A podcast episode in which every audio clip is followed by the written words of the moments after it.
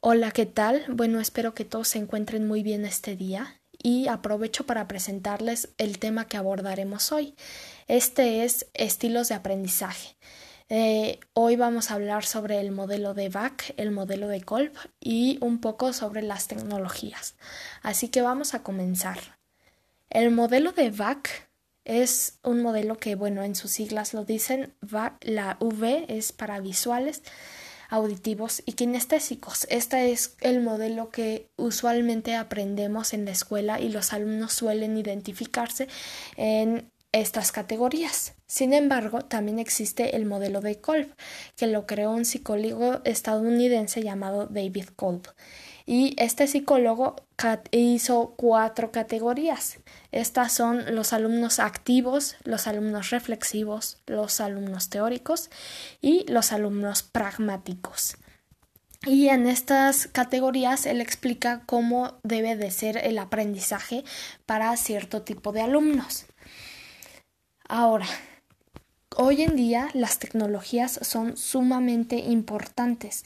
Es lo de hoy. Todos los alumnos suelen estar actualizados con ellas y uno como maestro debe de estar también al tanto de lo que los alumnos hacen eh, en sus celulares o en sus aparatos electrónicos. Tomemos de ejemplo la web 2.0. Esta web fue algo que eh, impactó muchísimo en Internet porque de repente el usuario dejó de ser pasivo, llamémoslo así, para comenzar a compartir y a, interactuar también, a dar su opinión. Así que como maestros debemos de saber aplicar todas esas tecnologías para la enseñanza de nuestros alumnos. Hola, ¿qué tal? Bueno, espero que todos se encuentren muy bien este día y aprovecho para presentarles el tema que abordaremos hoy. Este es estilos de aprendizaje. Eh, hoy vamos a hablar sobre el modelo de BAC, el modelo de Kolb y un poco sobre las tecnologías. Así que vamos a comenzar. El modelo de BAC es un modelo que, bueno, en sus siglas lo dicen, la V es para visuales auditivos y kinestésicos. Este es el modelo que usualmente aprendemos en la escuela y los alumnos suelen identificarse en estas categorías. Sin embargo, también existe el modelo de Kolb, que lo creó un psicólogo estadounidense llamado David Kolb. Y este psicólogo hizo cuatro categorías.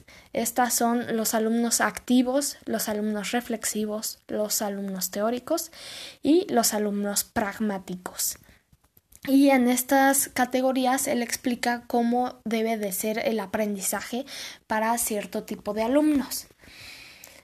Ahora, hoy en día las tecnologías son sumamente importantes. Es lo de hoy. Todos los alumnos suelen estar actualizados con ellas y uno como maestro debe de estar también al tanto de lo que los alumnos hacen eh, en sus celulares o en sus aparatos electrónicos. Tomemos de ejemplo la web 2.0. Esta web fue algo que eh, impactó muchísimo en Internet porque de repente el usuario dejó de ser pasivo, llamémoslo así, para comenzar a compartir y a, a interactuar también, a dar su opinión. Así que como maestros debemos de saber aplicar todas esas tecnologías para la enseñanza de nuestros alumnos. Hola, ¿qué tal? Bueno, espero que todos se encuentren muy bien este día y aprovecho para presentarles el tema que abordaremos hoy. Este es estilos de aprendizaje. Eh, hoy vamos a hablar sobre el modelo de BAC, el modelo de Kolb y un poco sobre las tecnologías. Así que vamos a comenzar. El modelo de BAC es un modelo que, bueno, en sus siglas lo dicen, la V es para visuales auditivos y kinestésicos. Este es el modelo que usualmente aprendemos en la escuela y los alumnos suelen identificarse en estas categorías. Sin embargo, también existe el modelo de Kolb, que lo creó un psicólogo estadounidense llamado David Kolb. Y este psicólogo hizo cuatro categorías. Estas son los alumnos activos, los alumnos reflexivos, los alumnos teóricos y los alumnos pragmáticos. Y en estas categorías él explica cómo debe de ser el aprendizaje para cierto tipo de alumnos. Ahora, hoy en día las tecnologías son sumamente importantes.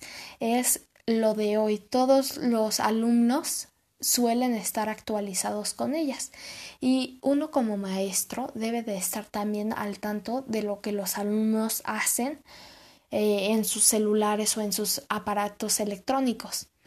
Tomemos de ejemplo la web 2.0. Esta web fue algo que eh, impactó muchísimo en Internet porque de repente el usuario dejó de ser pasivo, llamémoslo así, para comenzar a compartir y a, a interactuar también, a dar su opinión.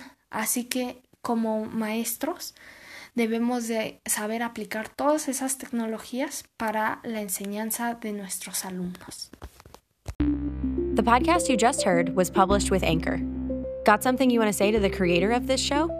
Send them a voice message using the Anchor app, free for iOS and Android.